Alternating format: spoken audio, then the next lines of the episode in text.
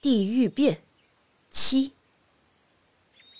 在那之后的五六个月里，梁秀一直没有去府中请安，他一心忙着绘制屏风之事。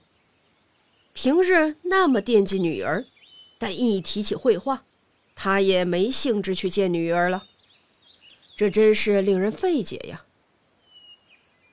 正如刚才提到的那位弟子所言，他只要拿起画笔，就像鬼迷心窍了一样。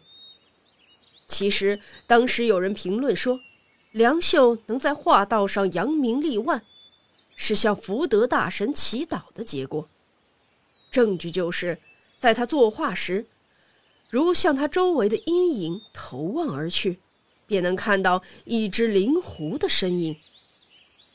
不仅仅是一只，还有人看到一群呢。正因如此，所以他一旦提起画笔，就要一气呵成。除了绘画之外，他完全到了忘我的境界。白天到黑夜。躲在一间不见光的小屋子里，尤其在绘制地狱变屏风的时候，可谓痴迷过度。据说，就算是白天，他也要把屋子里的窗帘拉下，在台灯的火光之下，一边秘密地调制绘画颜料，一边让弟子们穿着着私服和官服等各式各样的衣裳，摆出各种的姿态。然后仔细将此一一的画下来。这些事情按下不表。这些怪异之举，即使不是画地狱变，也是时常有的事情。只是要关乎画画，这是他雷打不动的事情。譬如说，在画龙盖寺的五趣生死图的时候。理所当然的把目光投向街上的死人尸体，然后走到尸体前，悠悠的蹲下身，一丝不苟的临摹起已经腐烂一半的脸和四肢，就连头发也丝毫不差的临摹了下来。那么，这个狂热的家伙到底想要做什么？费解的人肯定不少。现今没有余暇一一道来，单听听主要事件，大体上就可以窥一斑而见全貌了。这一日，梁秀的一位弟子正在调制绘画颜料，师傅忽然就闯了进来：“我要睡个午觉，最近老是做一些噩梦。”这并无奇怪之处。弟子没有停下手中的活计，只是应了一声：“知道了。”但梁秀不知为何，露出了平日不曾有过的失落神色，郑重其事的嘱咐道：“在我睡觉的时候，你顺便坐在我的枕头边上吧。”弟子对师傅为何如此害怕做噩梦感到很不可思议，但也不足为奇。便应口道：“好的。”师傅仍然有些担心的说道：“那你赶快到屋里来，而且待会儿不要让别的徒弟再进来。”说起这里屋，也就是他画画的屋子，那里不论是白天黑夜，都紧闭着屋门，在昏暗朦胧的灯光下。周围竖着用炭笔绘画好了底图的屏风。梁秀一进房屋，就以肘为枕，不一会儿就鼾声大作，进入了梦乡。还不到半个时辰，坐在他枕边的弟子就听到梁秀好像发出了含糊不清的声音。那声音很难听，不似对弟子，不知是在对谁说话。八。开始的时候只是发出声音，慢慢的变成连续的话语，就像是溺水之人在水中的呻吟一般。什么？叫我来这里？到哪里？到哪里？到地狱来？到炙热的？烈焰来。你是谁？你是谁？我当是谁？弟子不禁停下调制颜料的手，望着师傅惊恐万分的脸。那布满皱纹的脸上，此刻苍白无力，渗透出大粒的汗珠，嘴唇干裂，像在喘气一样，呲牙咧嘴的大张着，口中像是有什么东西被绳子牵扯一样，咕噜咕噜的响个不停。是他的舌头吗？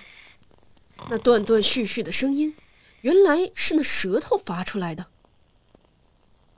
我的是谁？嗯，是你吗？我想也是你。什么？你来迎接我？来呀，到地狱里来！到地狱里！地狱里，我女儿在等着我。这时，弟子好像看到一个朦胧诡异的身影，从屏风上慢慢的蠕动下来，不禁感到一阵阵的阴森恐怖。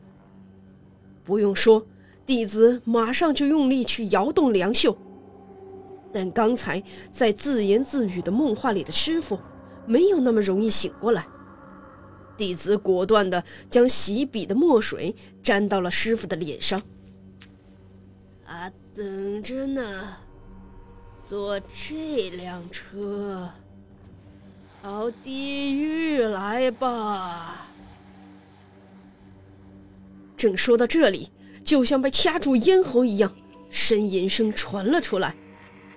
梁秀终于睁开了眼睛，他就像被针扎了一样。慌忙不迭地跳了起来，好像梦中的怪异景象还没有离去一般，睁着惊恐的双眼，张着大嘴，望着天空，良久，才清醒了过来。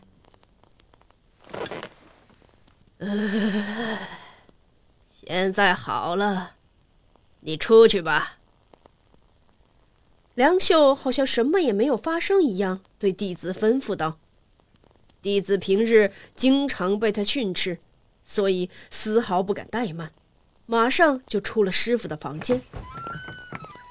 看到外面明媚的阳光，不禁倒吸了一口冷气，感觉刚才像是做了一场噩梦。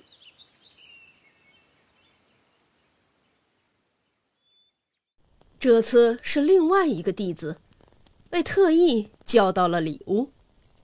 梁修在昏暗的灯光下，咬着画笔，突然对弟子说：“辛苦了，把衣服都脱了。”听到师傅的命令，弟子迅速脱下衣服，赤裸着身体站在那里。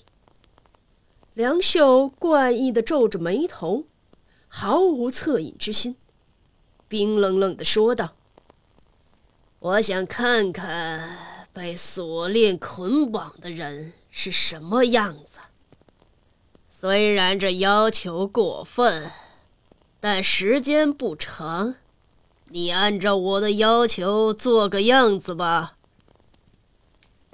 这次的这个弟子是一个与其说拿画笔，不如说拿大刀更合适的精壮凶猛的年轻人。